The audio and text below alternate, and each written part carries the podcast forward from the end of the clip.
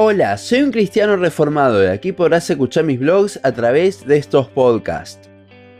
Es impresionante la cantidad de falsos maestros que se están levantando hoy en día. Como cristianos debemos alertar contra los mismos a los hermanos que quizás no tienen el discernimiento. Sin embargo, hay distintas formas que al llevarlas a cabo muchas veces no suman, sino que todo lo contrario. No me malentienda por el título, a los falsos maestros sí hay que denunciarlos, pero si no se hace de la forma correcta, entonces las personas pueden no tomarnos en serio y aferrarse más a esta falsa doctrina que enseñan estas personas. En esta oportunidad veremos distintas formas en las que se denuncia a falsos maestros en la actualidad que pueden llegar a ser contraproducentes en la vida de las personas. Comencemos por quizás la forma más común. Estoy hablando de las predicaciones que directamente están enfocadas a eso. En estas predicaciones se nota un tono violento desde un principio, y a los cristianos de cierta forma nos gusta eso. Pero he aquí el problema. En Argentina diríamos que estas prédicas son palazos, son un golpe directo, les gusta ir al choque. El problema está en que muchas veces a los reformados nos gusta este tipo de predicación. ¿Cuántos hemos llegado a la sana doctrina porque comenzamos a escuchar este tipo de prédicas? Y el tema no está en que nos guste, sino en que nos acostumbremos a este tipo de prédicas, o que sea nuestro tipo de prédicas favoritas. Hace algunos años todo el mundo estaba fascinado con Paul Washer, justamente porque predicaba de esta forma. Y ahora que ha visto un poco más de la gracia y ha dejado de predicar de esta forma, ya no se lo escucha mencionar tanto. El pastor John MacArthur se hizo en gran parte conocido por sus denuncias. Y si bien no hay nada de malo en lo que ellos hacen, de hecho son grandes pastores, el problema está cuando este tipo de predicación desplaza la predicación del Evangelio. Si el factor común de las prédicas de un pastor es la denuncia en lugar del evangelio, es ahí donde tenemos el problema. Un ejemplo de esto es Juan Manuel Vaz. Si bien Dios lo ha utilizado para que personas salgan de iglesias dirigidas por falsos maestros, el factor común de las prédicas de Vaz es ir al choque títulos con clickbait, denuncias de cualquier tipo, pedir que lo sigan, todas estas cosas no se enfocan en el Evangelio, sino en ir en contra de estos falsos maestros. Y esta es la diferencia de lo que se hace hoy en día con lo que se hacía en la iglesia primitiva. En las epístolas del Nuevo Testamento vemos muchas denuncias. Sin embargo, estas no se centraban en los falsos maestros, sino en los hermanos. Estas denuncias estaban hechas con amor, queriendo abrirles los ojos genuinamente a los cristianos engañados. En Judas, el autor iba a hablar de otra cosa, lo vemos al principio de la carta, pero guiado por el Espíritu Santo, escribió quizás la carta más enfocada a los falsos maestros del Nuevo Testamento, junto con Segunda de Pedro. E igualmente en los versículos finales vemos como el fin de todo era el bien de los hermanos, el ánimo también a contender ardientemente por la fe.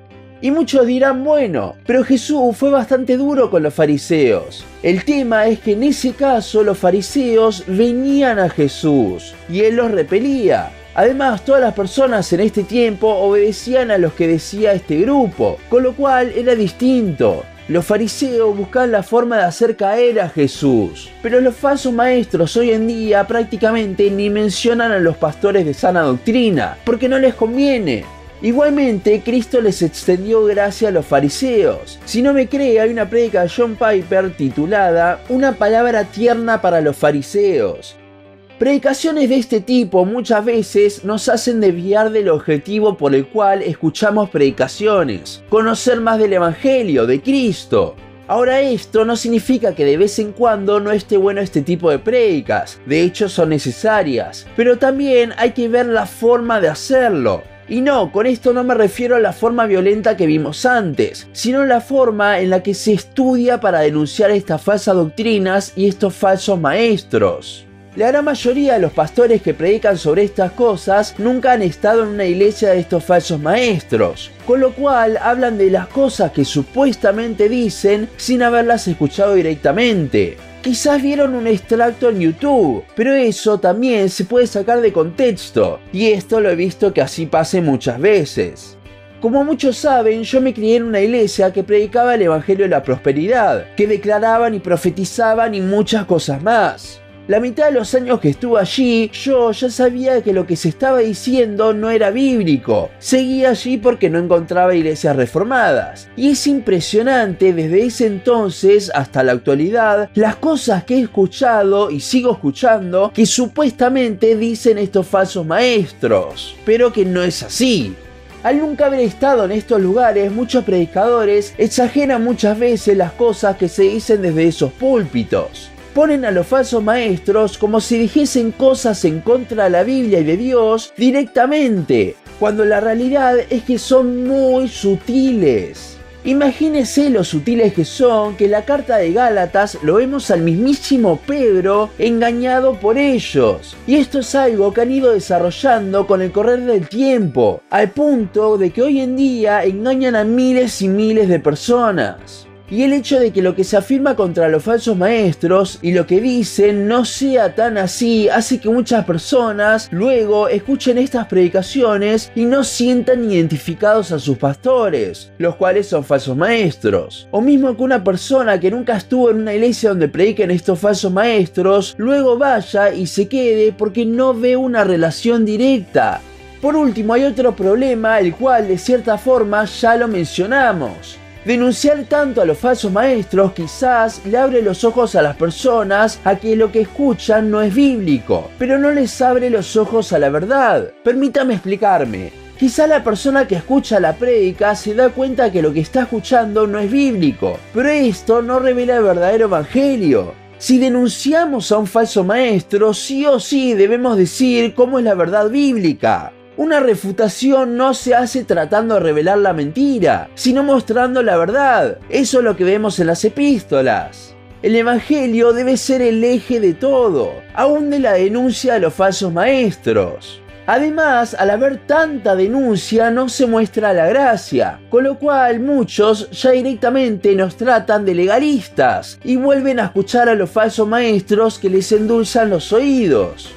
En conclusión, debemos tener cuidado con estos temas y no irnos a los extremos. Denunciar en exceso puede llevar a desplazar al Evangelio del eje, y no denunciar a los falsos maestros y sus falsas doctrinas es no preocuparnos por nuestros hermanos que pueden estar cegados, o aún por las almas que creen que son salvas y no lo son, algo que solo Dios sabe.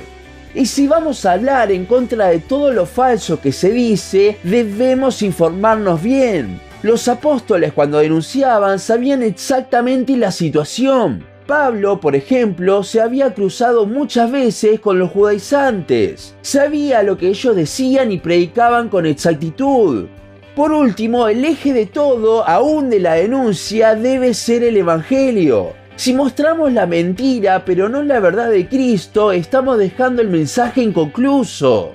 Cuando vayas a publicar o hablar algo en contra de lo que dicen estos falsos maestros, no lo hagas con odio, aunque sí causa rechazo lo que dicen. Si no, hazlo con amor, concentrándote no en el falso maestro, sino en la oveja perdida.